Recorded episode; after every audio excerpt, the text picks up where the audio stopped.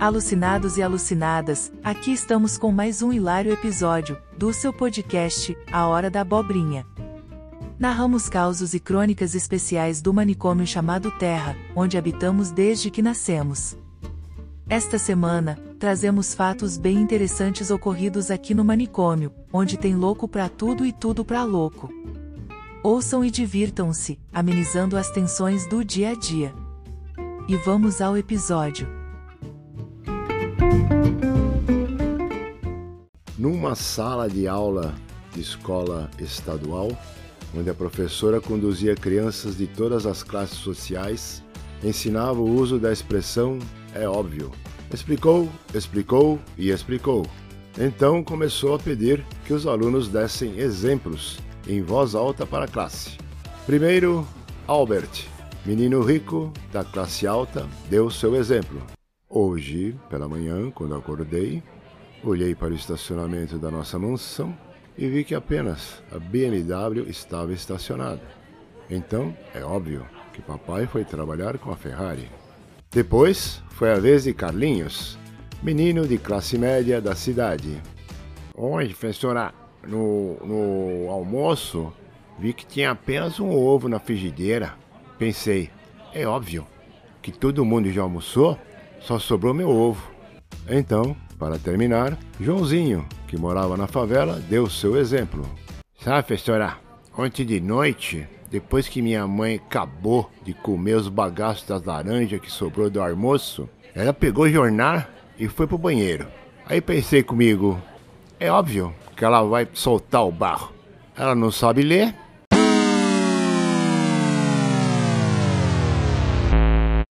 E o hospício estava lotado. Não havia lugar para mais ninguém. Para se desfazer de alguns doidos, os médicos colocaram todos para pular de um trampolim numa piscina. Só que esta piscina estava vazia. Foi o primeiro, pulou e se esborrachou no chão. O segundo, e todos caíam direto no fundo da piscina. Aí um deles chegou, subiu no trampolim, olhou para baixo e voltou.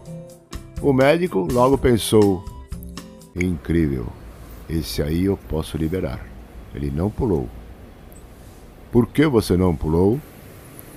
Ô, doutor, não conta pra ninguém não. Mas o problema é que eu não sei nadar.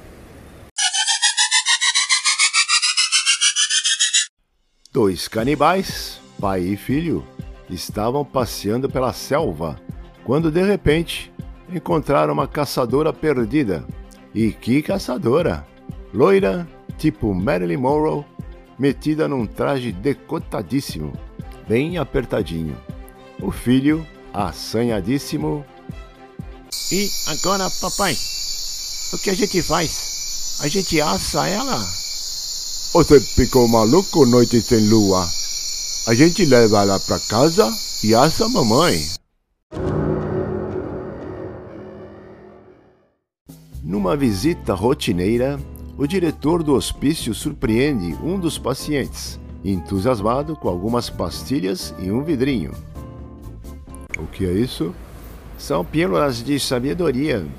Pílulas de sabedoria? Sim. Você engole uma e começa a adivinhar. Começa a adivinhar? Onde você arranjou isso? Fui eu mesmo que inventei. Quer provar uma? Curioso, o diretor pega uma, coloca na boca e mastiga. De repente, mas o que, que é isto? Isso aqui é cocô. Viu só? Já está começando a fazer efeito.